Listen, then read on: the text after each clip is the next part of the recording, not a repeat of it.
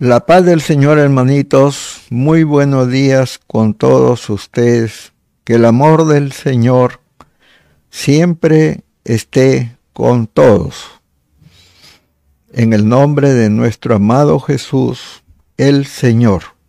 Espíritu amado, querido Señor, guíanos, condúcenos, enséñanos y habla a nuestro corazón, a nuestra mente, para que esta palabra, Señor, produzca en nosotros la paz, la gloria, el amor del Señor. Siempre esté con nosotros y siempre estemos unidos en el nombre de nuestro amado Jesús. Hoy día, como les prometí, hermanos, vamos a compartir una segunda parte del tema de la semana pasada Hoy le he puesto un título para que sea más entendido. Dios creó el amor y la pasión y así como puse en mi página en Facebook, yo puse, así como el tabernáculo de Dios tiene morfología femenina, Así también en este tema de hoy, el amor y la pasión tienen figura de mujer, Sulamita. Pero Sulamita también, hay que entender esto, que Sulamita también es figura de la iglesia. Y esto tiene que, tenemos que entender todos, porque ella la palabra, este cantar de los cantares también es profecía. Que otros tengan una opinión distinta es cosa de ellos, no de nosotros. Se lo explico de esta manera. Cuando el Señor pregunta, ¿quién es esta que sube del desierto apoyada en su amado? Ya, la pregunta inmediata es, ¿quién es el que dice eso? ¿Quién es el que pregunta?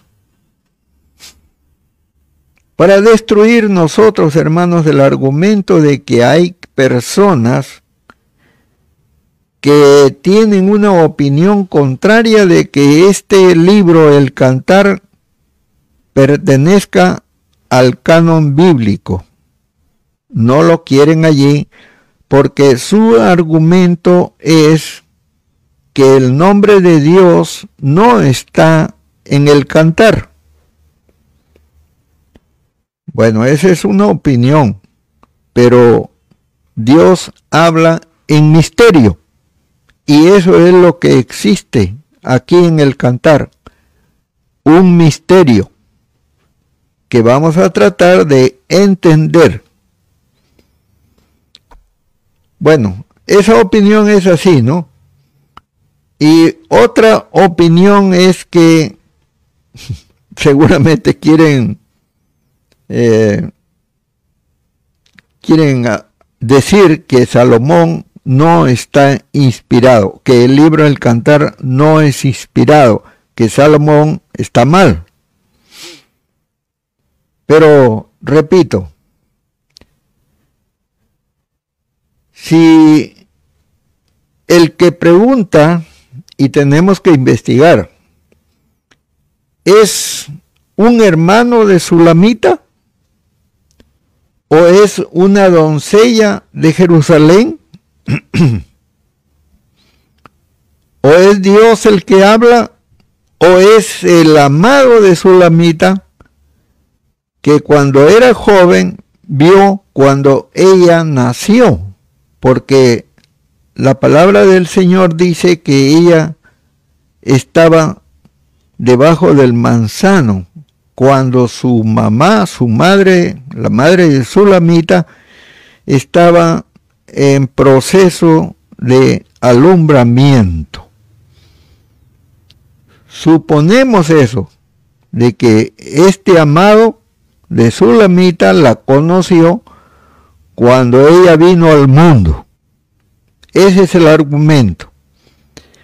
Pero hay otro argumento más que habla con un paralelo en Juan 4, perdón, Juan 1, 48. Y allí se ve a Felipe que presenta al Señor a Natanael. Y este verso, Juan 1.48, tiene la misma característica de el cantar 8.5. Porque en el cantar 8.5 le dice esta persona, le dice a su lamita, yo te desperté. Y a Natanael le dice, este es un verdadero israelita, cuando Felipe le presentó al Señor. Y entonces Natanael dice, ¿desde cuándo me conoces? Y entonces el Señor le dice, antes de que Felipe te conociera, me, te llamara, yo ya te conocía cuando estabas en el manzano.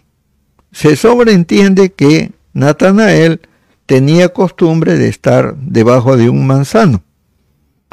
Y ahora la pregunta es,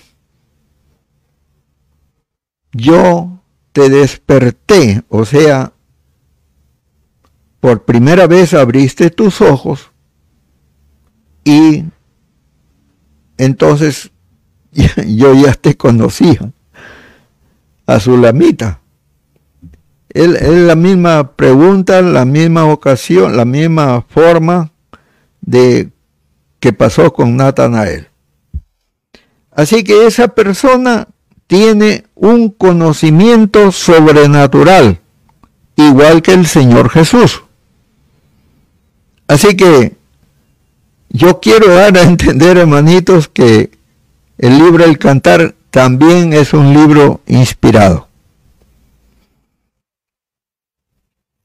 Otra cosa que encontré es una palabra que solamente se encuentra en el verso 6 del capítulo 8 del Cantar, que yo ya se los mencioné la semana pasada, pero lo voy a recordar.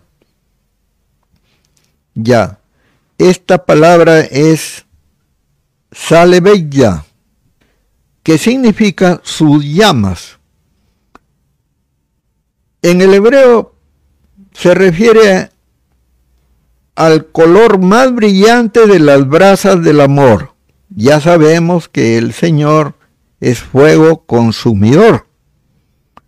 Entonces este fuego también quema, también puede destruir. Dios puede destruir a alguien, por ejemplo. Eso le pasó al diablo, a Lucifer. Por eso es que ellos le temen al Señor, porque el Señor es fuego consumidor. Entonces, este verso del cantar, el, el 6, en el 8, capítulo 8, allí también se ve esta palabra que se refiere al nombre del Señor, al amor de Dios, a eso se refiere. Sal Ebeitia, en hebreo. Y esta palabra, hermanos, que se refiere al Señor, solamente se encuentra en este libro, en ese capítulo y en ese verso. Y en ninguna otra parte más está. ¿Por qué? Yo, yo también quise escribir, yo escribí realmente, puse Dios y mencioné la idea que yo tenía para compartirla ahora. Pero el Señor me hizo indicación de que yo quite su nombre, que quite la palabra Dios. Eso me lo dijo a mí el Señor. ¿ah? Así que podemos entender con toda facilidad que Dios está inspirando a Salomón para que escribiera el cantar. Entonces yo sí creo, hermanos, que este libro es del Señor. Ahora bien, nosotros somos personas sexuales. Tenemos deseo, placer. Y somos personas que nos reproducimos. Y eso está para indicar un poco más. Capítulo 1, verso 28 en el Génesis, donde el Señor nos dice, creced y multiplicaos y llenad la tierra. Pero eso es exactamente lo que Satanás no quiere, que llenemos la tierra y por eso hay tanto argumento y hasta los secuaces de Satanás también están interesados en destruir esta orden, esta idea del Señor de poblar la tierra. Por supuesto vemos muchas cosas que son hasta aberrantes, hermanos, cuando se trata de la reproducción del ser humano. Por ejemplo, hay sociedades en que se compran las esposas o sea, naciones, cuando digo sociedades, digo naciones, digo países. Y hay gente que se moviliza en ese orden de cosas. Hay otras, como ya puse también un, un anuncio en internet sobre un país que no solamente un país, hermano, porque esto ya es una ya es mundial, están haciendo las muñecas eróticas. Y hay sociedades que estirpan órganos sexuales, países, naciones que están haciendo eso. Y es terrible porque especialmente a la mujer le quitan esa, ese don precioso que puso el Señor de que las personas tengan placer, que disfruten su sexualidad. Pero esto es lo terrible exactamente, ¿no? Que el diablo ha convencido a mucha gente, incluso a creyentes, para que crean que esto que predicamos nosotros es una barbaridad y que no debe de hacerse. Pero eso es lo que quieren los demonios. Recuerden, por ejemplo, a Faraón. Ya desde el principio, desde el comienzo, el diablo estaba interesado en destruir a los niños, a los varones muy especialmente, porque eso es lo que quiere el diablo. Destruir la hombría, la virilidad, ¿Recuerdan a Isaías capítulo 4? También es lo mismo. Y también Herodes hizo lo mismo que hizo Faraón. Y el Señor tuvo, en el caso de Faraón, que salvar al libertador de su pueblo en una cesta de mimbre. Así que todo está perfectamente profetizado en la palabra del Señor y también hay profetas que están diciendo lo propio. Yo me alegro de que por haber hecho esta enseñanza y muchas más porque me he pasado como un año predicando estas cosas de la sexualidad, ahora ya hayan muchos siervos del Señor que están haciendo lo propio.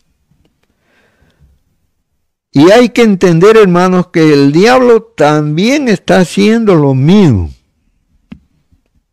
O sea, oponiéndose a la orden del Señor de procrear, de reproducirse y llenar la tierra.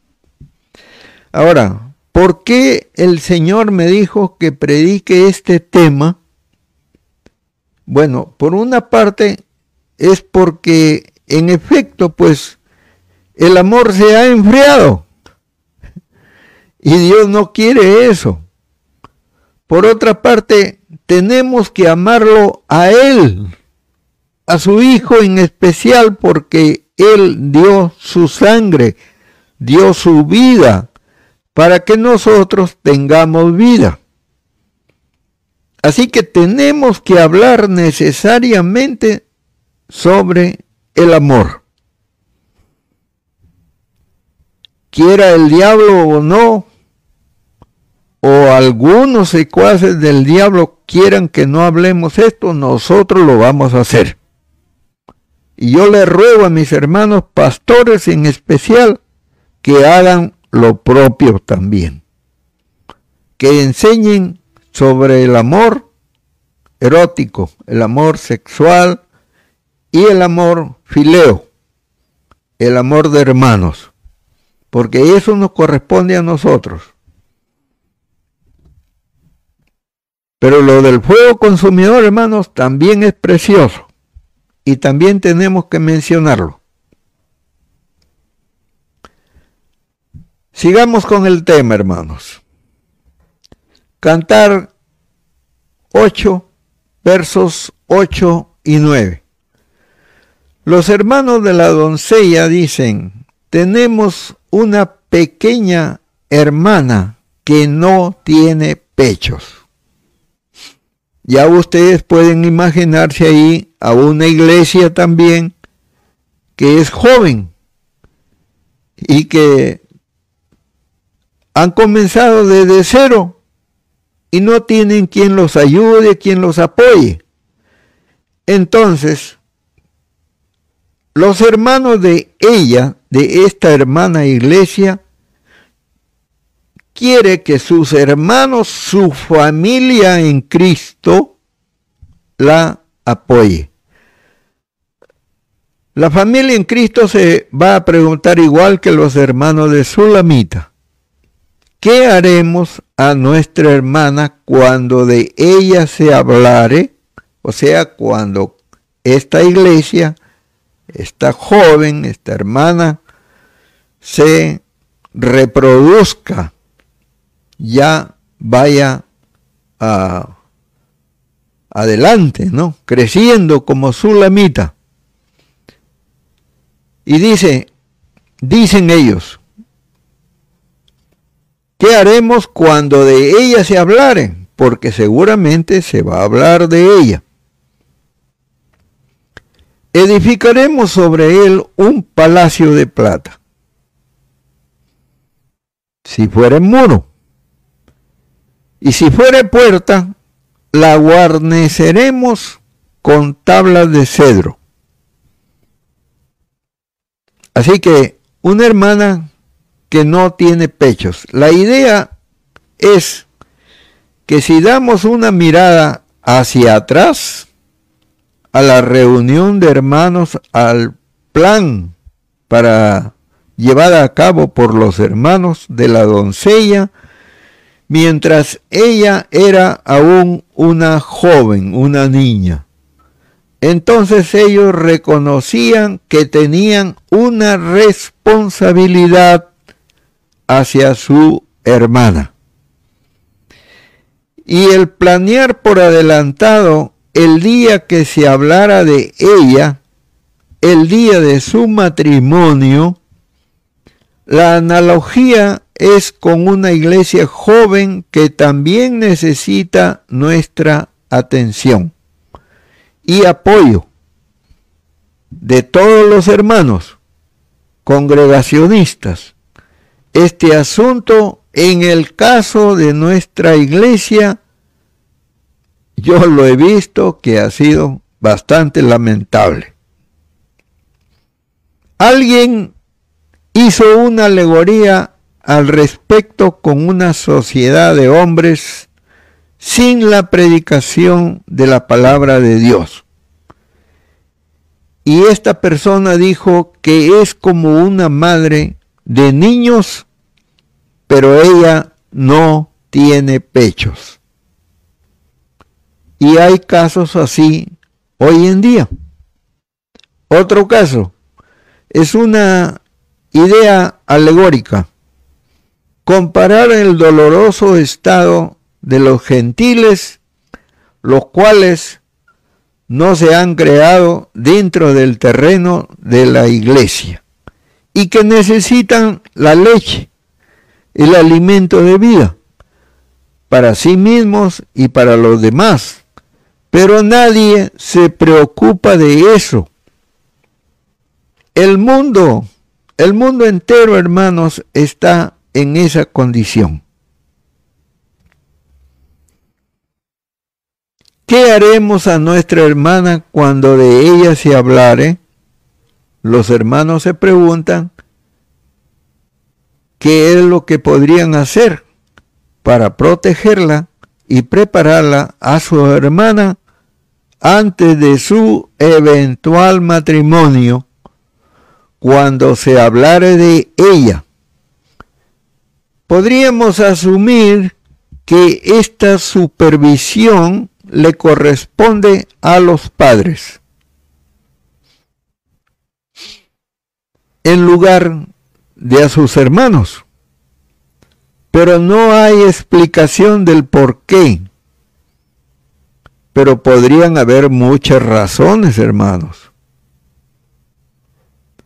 ¿Acaso los hermanos podrían estar huérfanos? Eso, al parecer, es el caso de Sulamita. Los hermanos de Sulamita tomaron muy en serio su responsabilidad y mucho antes de que ella tuviera edad para casarse, ellos ya habían determinado mantenerla pura para el que fuera su marido. Cantar 8, 9. Ellos determinaron proveer una guía y presión positiva para ayudar a mantener virgen a su hermana. Si ella es muro, edificaremos un palacio de plata. Si fuere puerta, la guarneceremos con tablas de cedro. El egoísmo en estos días es terrible, porque hacen falta siervos, hacen falta obreros, hacen falta siervos emprendedores y nadie quiere sufrir desprecios ni desaire por las causas que sean, por predicar el Evangelio de nuestro Señor, cosa que algunos hemos experimentado en carne propia. Sus hermanos sabiamente decidieron guiar y ayudar a su hermana de acuerdo a sus propias necesidades y elecciones. Si fuera muro o si se mantuviera libre y en contra de posibles saqueadores y explotadores de honras ellos la cuidarían, la protegerían, la aconsejarían y edificarían sobre ese muro. Pero si fuere puerta o que ella permita el acceso sin sabiduría, entonces restringiría sus libertades por su propio interés y bienestar la guarneceremos. Este no fue el caso de Tamar, hija de David, porque hasta su propio hermano Amnón se convirtió en su violador. Lo importante del caso es que esta joven, a diferencia del malvado hermano, ella sabía más de la palabra del Señor y trató de disuadir sabiamente a su hermano.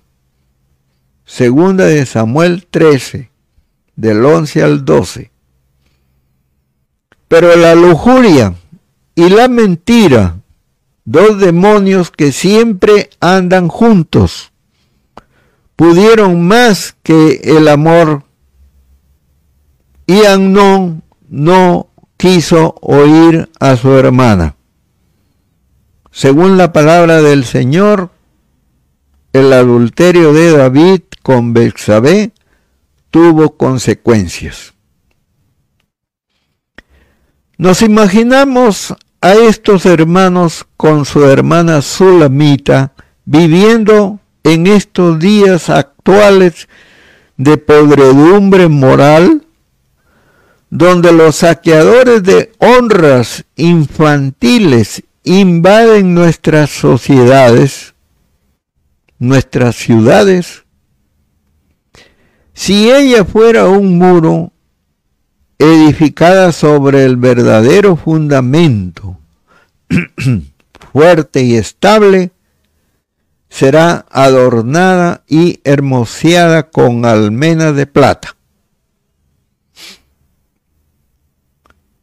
Pero si fuera inestable y conmovida con facilidad como una puerta que es movida de un lado para otro, tal tratamiento sería tan imposible como inadecuado en estos días. Ella necesitará ser cercada con maderas de cedro, con restricciones para su propia protección. Si ella podía manejar su vida con responsabilidad, se la darían. Si no, sería restringida. Esto presenta un principio generalmente que generalmente es pasado por alto en esta parte del mundo y peligrosamente sobreenfatizado en otras partes.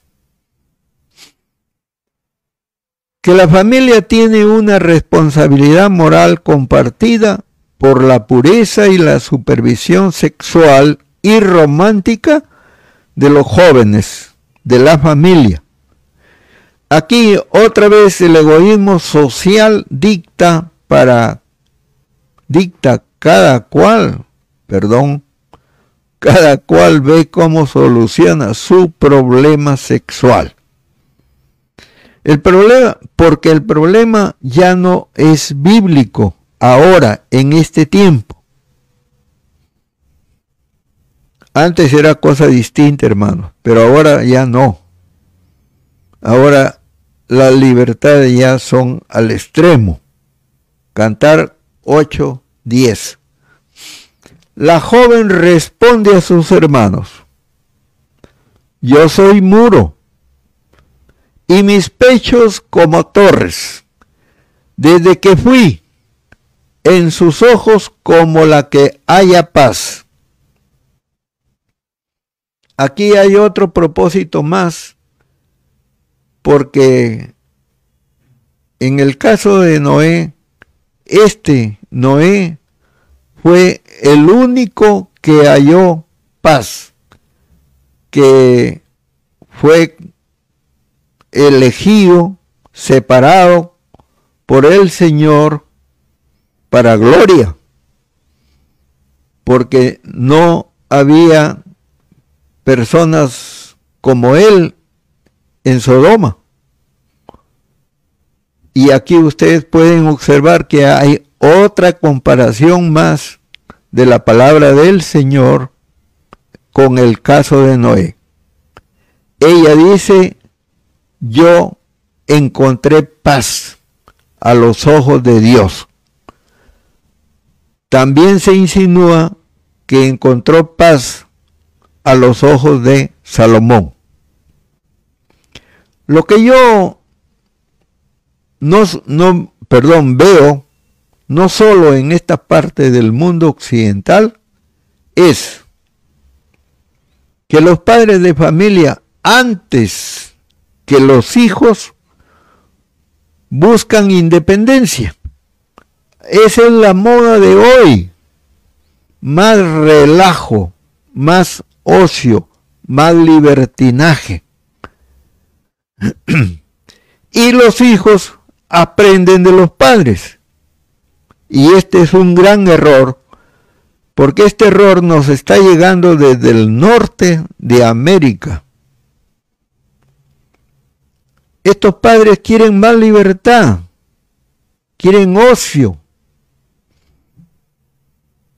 lo cual aumenta el pecado en el mundo, mientras los hijos desde niños quedan bajo el cuidado de una nodriza o nana, que no cumple con el papel de mamá, el papel de madre. Y de esta manera los sentimientos y las, las emociones de estos niños, de estos jóvenes, son fríos y calculadores y sus personalidades son de personas indiferentes al amor, indiferentes al amor hacia sus padres, hacia, la sociedad en que están viviendo. Y a ellos, a estos jóvenes, no les importa el amor, sino su independencia porque ya no respetan ni a sus propios padres y ahora piden libertad y restringen la libertad dentro de sus propios hogares, fijando límites a sus cuartos, a sus dormitorios, a su mamá y a su papá. ¿De quién es la culpa, hermanos? Lo peor es que todas estas sociedades de hoy queremos ser de esa manera, porque tenemos un ejemplo en el país del norte. Hasta su música la copiamos. ¿A quién vamos a culpar de eso? Yo soy muro y mis pechos como torres en respuesta a la declaración de los hermanos de la doncella, quizás dejando el recuerdo retrospectivo y pensando en su madurez actual y en su honorable cortejo y matrimonio, le recuerda a sus hermanos que en las prescripciones que ellos le ofrecieron si era muro o era puerta, cantar 8-9, ella era y es definitivamente, según su declaración, yo tomo su declaración, un muro fuertemente defendido hasta con la fuerza de las torres. La frase, mis pechos como torres no tiene la intención de describir la apariencia de su figura, sino que simplemente busca dar la idea de un muro fuertemente defendido, porque ella misma ya había elegido ser un muro. Y finalmente, ella creció y sus pechos fueron como torres.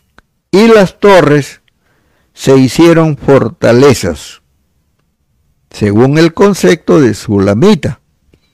Estas inspiraban una sombría apreciación por parte de la familia, pero también un respeto saludable por parte de los enemigos de ella. Desde que fui en sus ojos como la que haya paz, la doncella descubrió su estado de matrimonio. Su bendición podría ser descrita como el haberla, como el hacerla a ella una como la que haya paz. Que tenía bienestar y seguridad en su vida, fluyendo en parte por la salud de su bienestar de en su matrimonio. Esto ligeramente cambia una expresión familiar del Antiguo Testamento. Cuando el Señor se arrepintió de haber creado al hombre por la maldad que ya existía en esos días.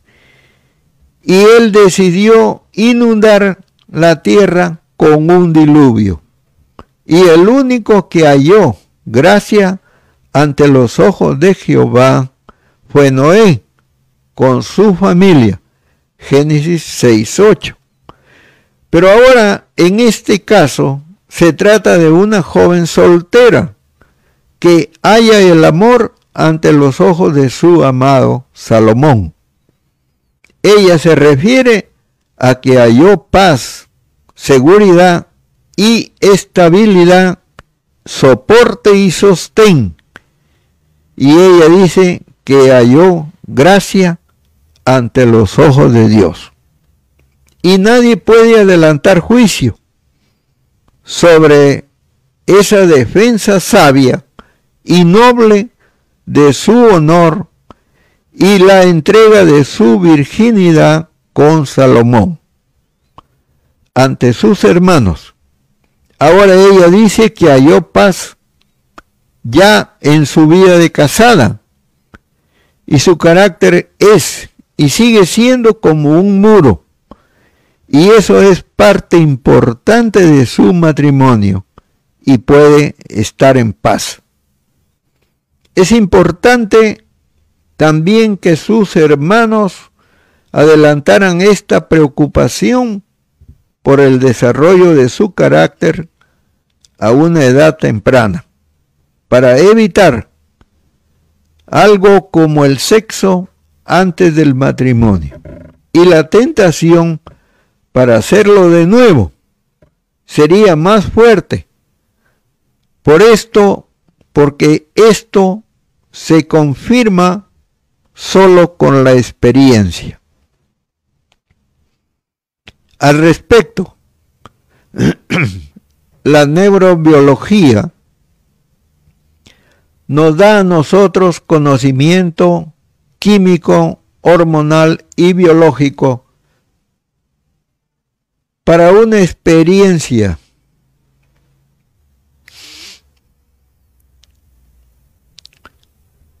una experiencia física que es placentera y que construye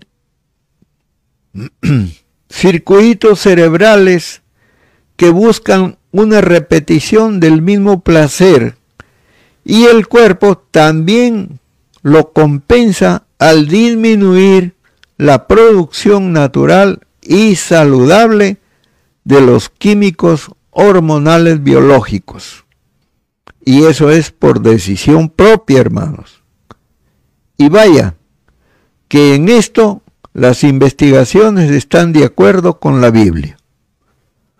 Prenderán al impío sus propias iniquidades y retenido será con las cuerdas de su pecado. Proverbios 5:22 y Salmo 9:15. Porque el diablo busca que el pecado se repita una y otra vez. Y nuestra carne también colabora con el pecado. Pero entonces aquí la palabra del Señor entra si leemos la Biblia en la voluntad y en el carácter para apartarnos del pecado. Eclesiastés 11, 9 y 10, en especial para los jóvenes y también para los viejos verdes.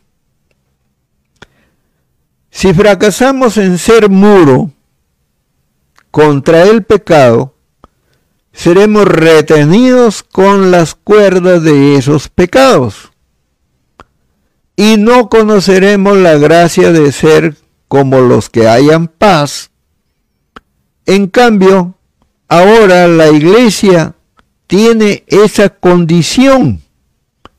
El cuerpo de Cristo ha hallado paz, ha hallado gracia a los ojos de Dios, a los ojos de Jehová, a los ojos del Santo como la Sulamita o como Noé o como los predestinados de Romanos 8, 29, 30. Es gracia de Dios, gracia del Señor que nosotros seamos llamados, porque no solamente llamados, dice el Señor, sino también elegidos porque si seguimos estando retenidos en las cosas del mundo, pereceremos, hermanos. Por eso somos predestinados. Pero si seguimos como mundanos, vamos a ser muertos. Cantar 8 11, 12. La doncella entiende su valor. Se da cuenta cuánto cuesta ser virgen. Y ella sabe eso y conoce eso.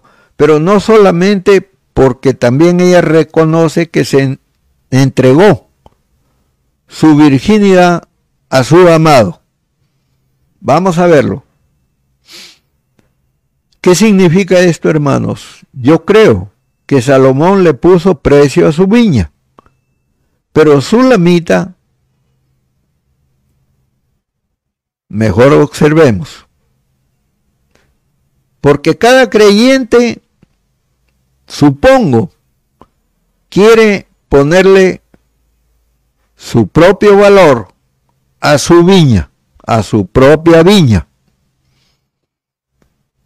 Miren bien la comparación, hermanos. Porque cada creyente quiere ponerle su propio valor a su propio trabajo, a su propia viña, a su propio cuidado. Tengamos en cuenta que Sulamita dice que su viña, es decir, su persona, su propia persona, pero también su sexualidad, está delante de ella. Y su lamita es figura de la iglesia del Señor, figura de la elegida, figura de la que haya gracia, figura de la que haya paz, como ya escuchamos. Tenemos que esforzarnos porque somos los predestinados del Señor otra vez, repito, Efesios 1, 4 al 6 y Romanos 8, del 29 al 30. Hay estos dos textos, hermanos, de los predestinados. Obsérvenlo bien. Salomón tuvo una viña en Baalamón, es un lugar de Israel la cual entregó a guardas, o sea, guardianes, vigilantes.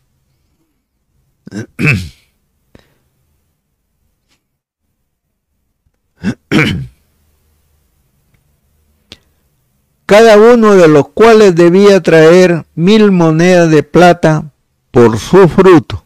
O sea, esto es un arriendo, hermanos. Es un alquiler de la viña de Salomón y él le puso precio. Por eso Sulamita le dijo, las mil son tuyas, Salomón. Cada uno de los cuales debía de traer mil monedas de plata por su fruto. Y ella dice, mi viña que es mía está delante de mí. Las mil serán tuyas, oh Salomón, y doscientas para los que guardan su fruto. Cantar 8, 11 y 12. Salomón tuvo una viña. La idea aquí es una apreciación del costo, del valor, del precio, de lo que costaba utilizar algo en provecho propio. En este caso, la viña de Salomón. Y eso tenía precio, su uso. Y cada arrendatario debía de traer a Salomón mil monedas. Entonces Sulamita usa una metáfora para designar el valor de su propia viña, o sea, de su propia persona. Mi viña que es mía está delante de mí.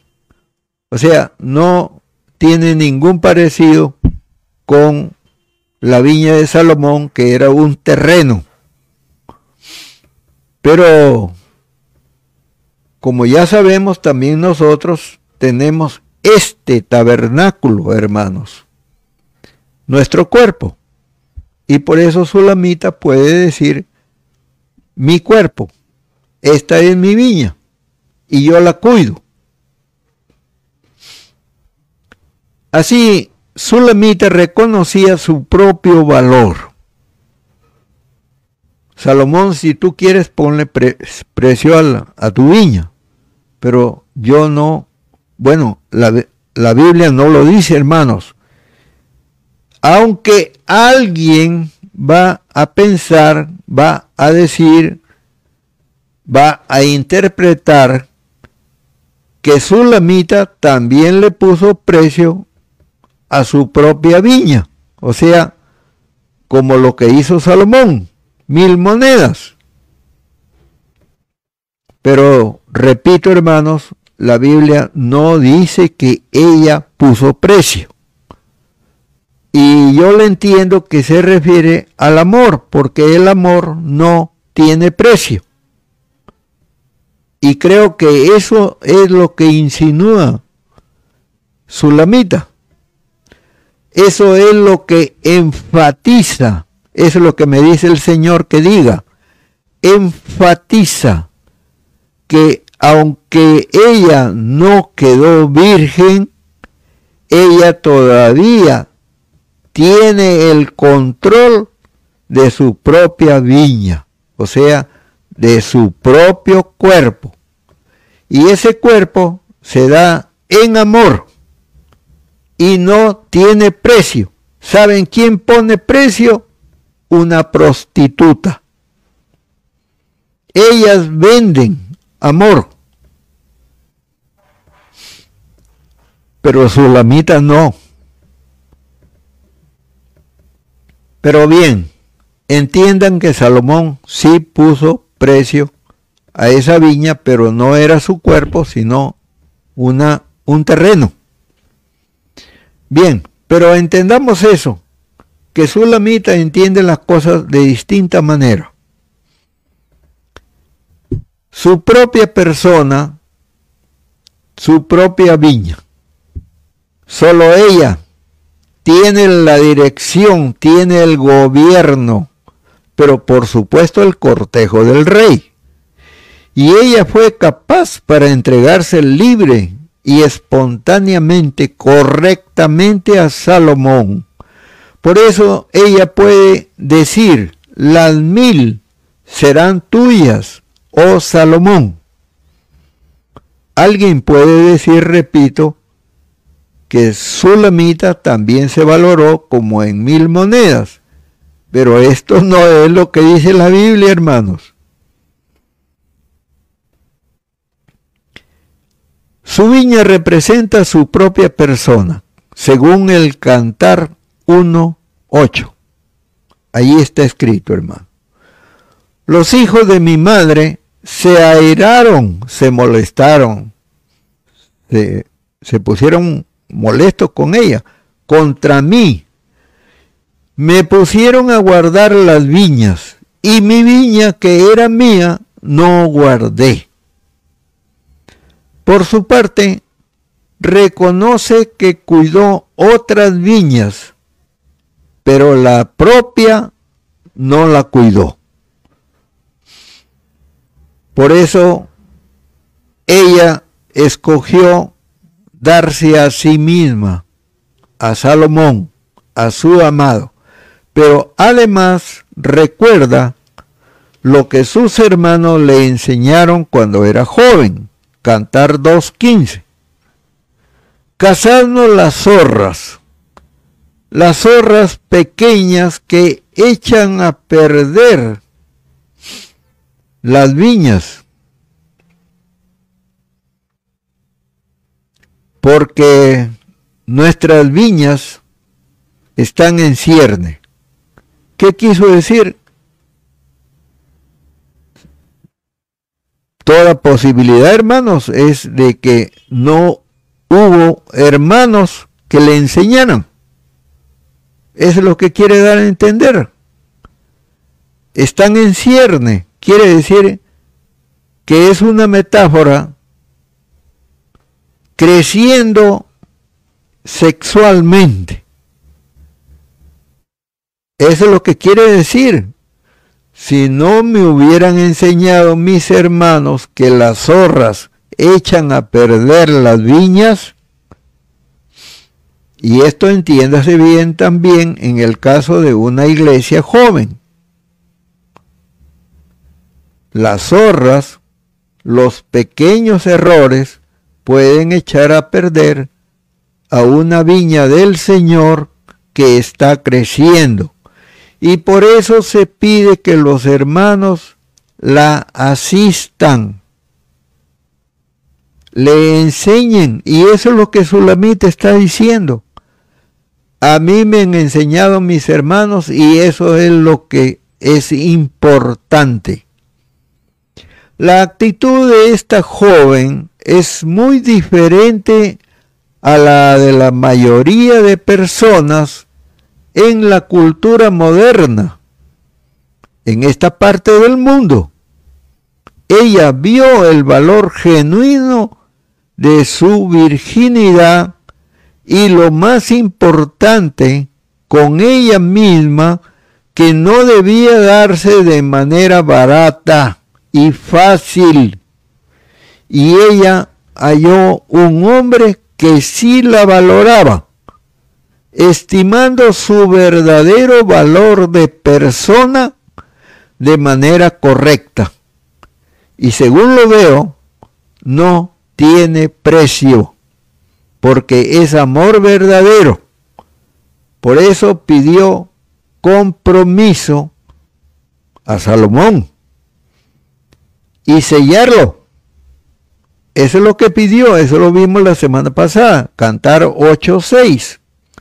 Dijo, ponme como un sello sobre tu corazón, como una marca sobre tu brazo. Ven lo importante que es, hermanos.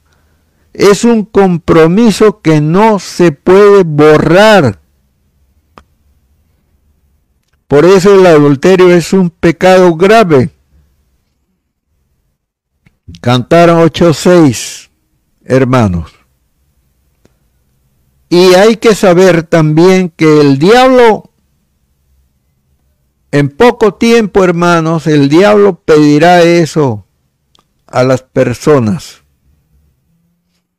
El falso profeta hará eso a favor del diablo, porque están de acuerdo pedirán un sello sobre el brazo o en la frente de las personas. El diablo siempre es remedón, hermano.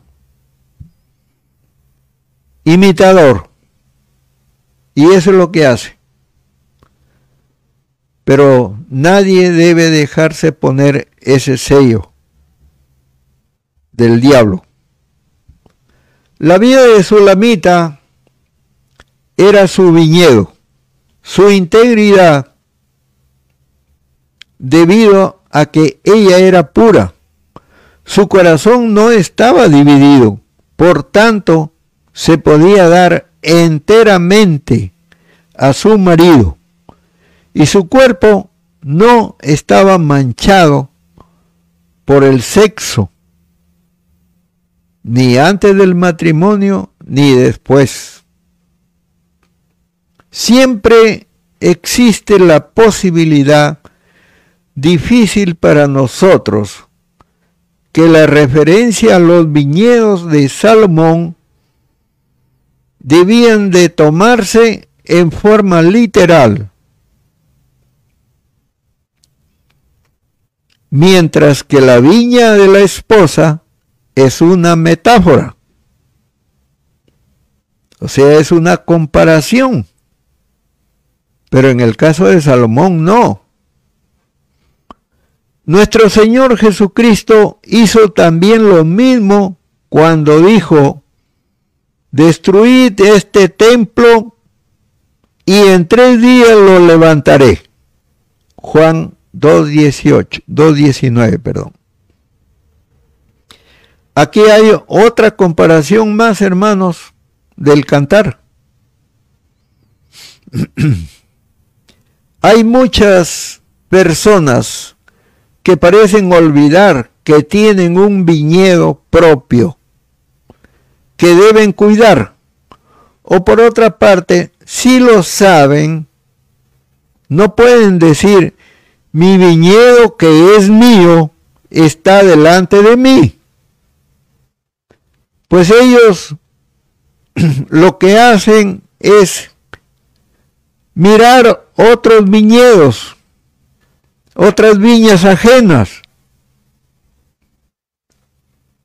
Y en lugar de mantener sus ojos, sus propios ojos en su propia viña, dicen, mira, ese viñedo. Yo no creo que este nuevo corte que le han hecho a esa, a esa viña esté bien hecho. O sea, ¿qué tiene de importante que otros hagan lo que quieren con su viña. Repito, cada uno tiene que ver cómo está su propia viña, su propio viñedo, su propia persona, en lugar de andar mirando viñedos ajenos. Cantar 8.12 y doscientas para los que guardan su fruto. Es probablemente una forma de darle crédito a sus hermanos por su preocupación y por el esfuerzo que hicieron para cuidar su honra, su viña, antes del matrimonio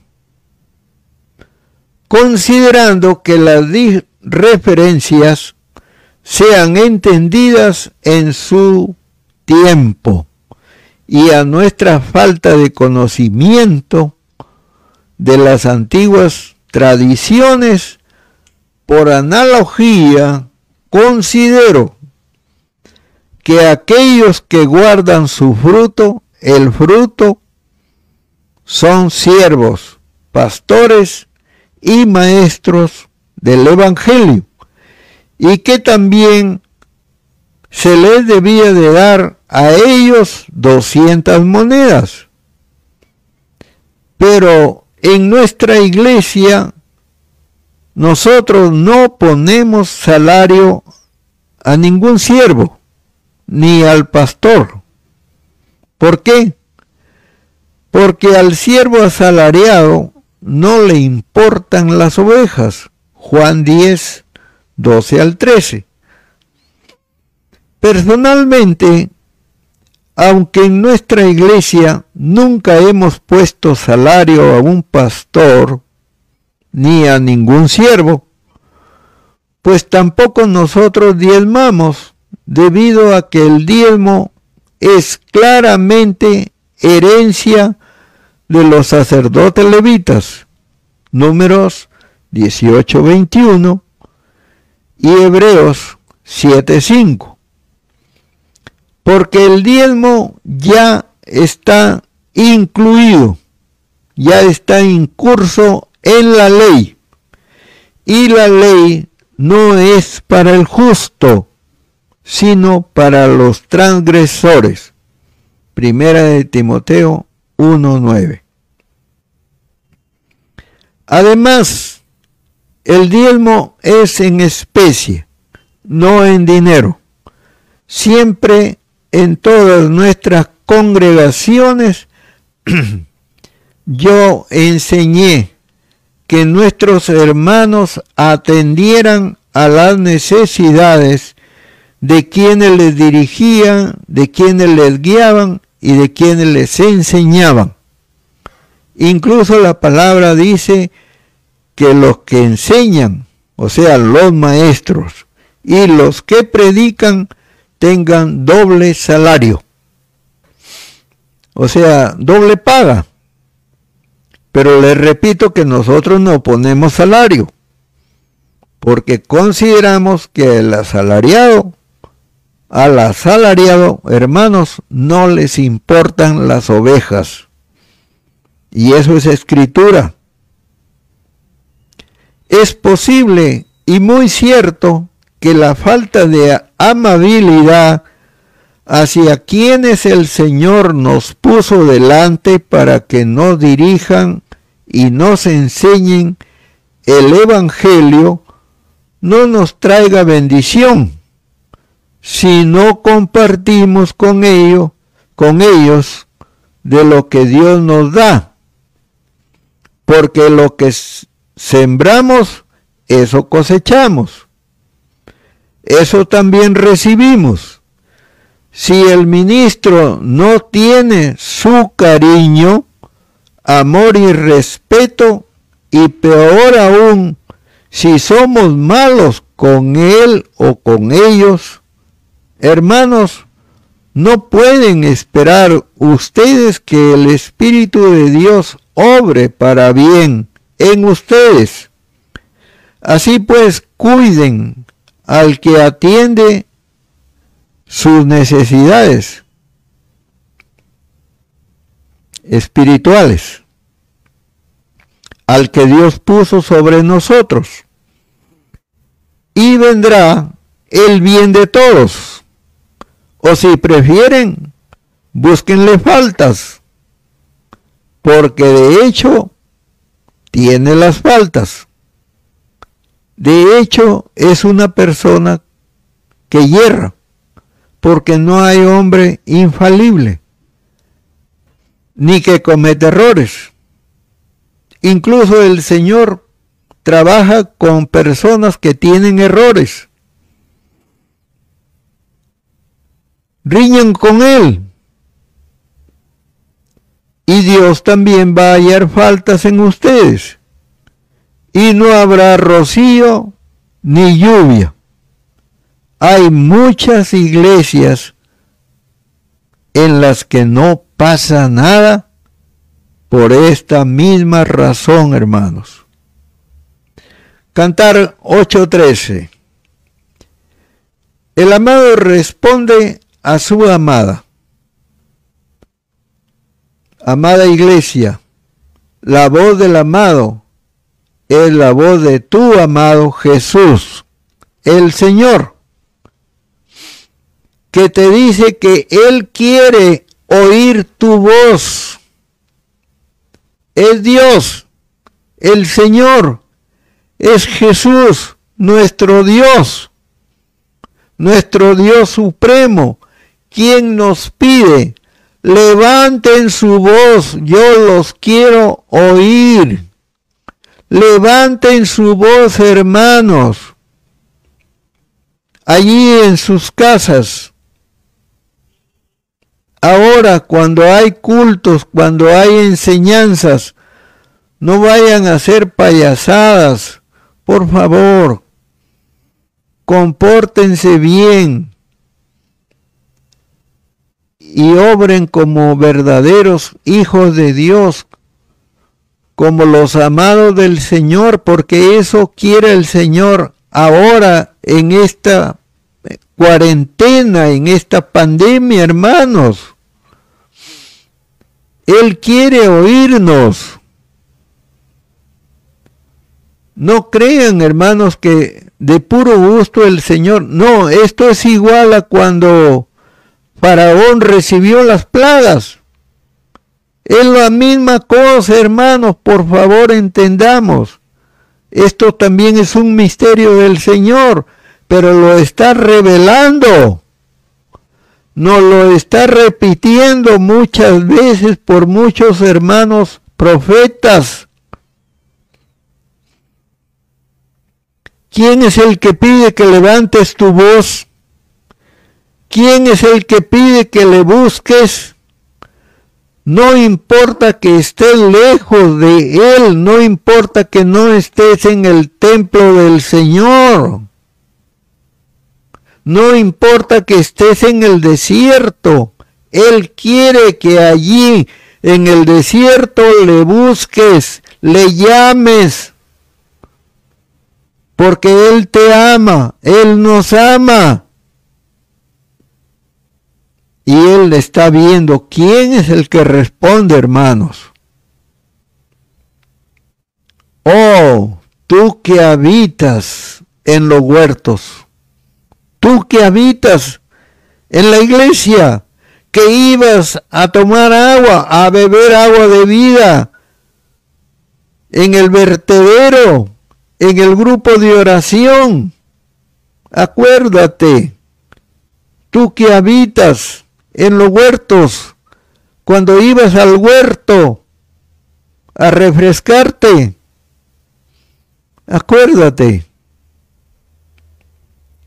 los compañeros escuchan tu voz. O sea que nomás hablas con los hermanos, nada más. Pero con tu amado no quieres.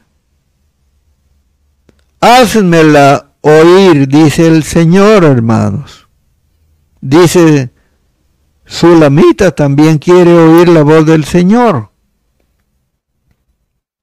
Eso sí nos gusta, pero también hay que agradar al Señor, a nuestro Dios, a nuestro amado. Tú que habitas en los huertos, dice el Señor. Así pues, hermanitos, Dios el amado quiere oír tu voz, aunque nosotros también lo queremos oír a Él. Y eso es lo más hermoso que podemos oír, hermanos. Pero Él ahora nos pide que quiere oír nuestra voz allí en el desierto, en la cuarentena. Aquí el amado es el que quiere oír la voz de ella, la voz de su amada, y que la distingue con el nombre de la que habita en los huertos. ¿Ve? La que iba a la iglesia, la que iba al culto, que pueden ser lugares de deleite. En efecto, eso era lugar de deleite, asociado con el amor de sus encuentros. Cantar 4.12 al 16. Y 6, 2 y 11.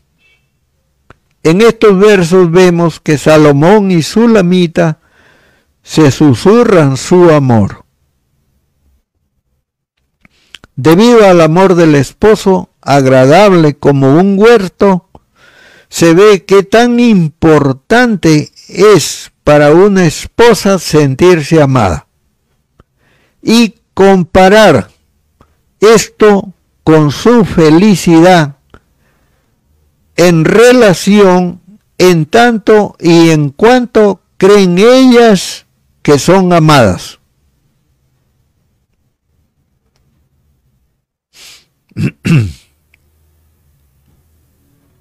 que son amadas por sus amados esposos. Y ya que su amado la quiso tanto y que su vida era ciertamente agradable, como en un huerto bien cuidado, se podría categorizar su felicidad en relación en cuanto o en qué medida creen que son amadas. Se cree que las, las esposas que no tienen la confianza de que son amadas por sus esposos, de hecho, mueren más rápido o más pronto que las mujeres solteras. Porque según estudios a través de las diferentes culturas, estos hechos son ciertos. Házmela oír. El amado aunque otros compañeros también podían disfrutar de la amistad y compañía de su amada, Cantar 8.13, el amado, su esposo, deseaba disfrutar de la bendición y compañía de su amada. Por tanto, pidió oírla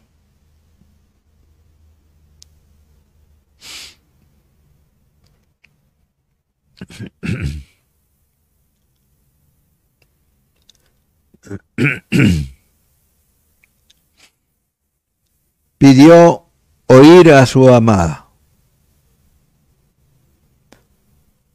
en su huerto del recuerdo.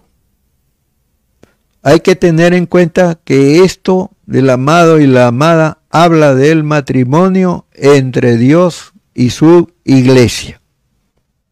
Efesios 5:32. Alguien puede pensar que aquí también se habla de distanciamiento o separación de los esposos. Es posible, por trabajo, por negocio o necesidad, pero ella está segura y bendecida en los huertos. Hablamos de congregaciones o también de esposos.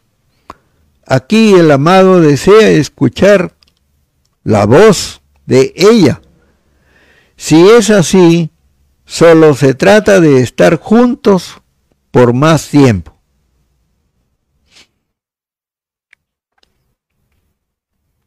El amante dice, porque cuando estoy lejos de ti, Deja que tu corazón se comunique conmigo cuando estoy lejos de ti. Llena tu huerto con mi nombre. Pero si amamos al Señor, no hay distancias que impidan manifestarnos nuestro amor. Y así le vamos a demostrar al Señor que en verdad sí lo amamos, sí lo queremos. Cantar 8.14. Por eso es la prueba, hermanos. La doncella llama a su amado.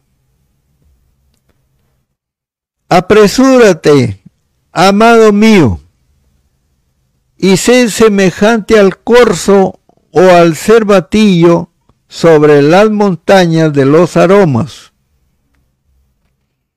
Apresúrate, después de una separación necesaria entre los esposos, esta es su respuesta. Su deseo de, es escuchar su corazón otra vez. Eso es lo que quiere el Señor. Lo buscamos, nos desesperamos, solamente andamos diciendo, andamos pregonando, cuando hay culto, pero de allí no pasamos. Y eso no es así, hermanos. Ella, la iglesia, la que le dice que se apresure para que puedan estar juntos otra vez. Así comenzó nuestra relación y el amor y la pasión nunca se enfriaron. Aunque el tiempo y los años pasaron, el amor no se apagó. De cualquier manera, hemos visto a un matrimonio que creció en madurez emocional, sentimental y sexual, tal como lo vivió el poeta y profeta Salomón, hasta la plenitud de su relación con su amada Sulamita. Es un modelo revelador, hermanos. Hermanos, si fracasamos, perdón, si hacemos una analogía entre nuestro Señor y su pueblo, entonces podemos decir que las palabras apresúrate habla del deseo de ella, el deseo de la iglesia, el deseo del creyente por el pronto regreso de su amado.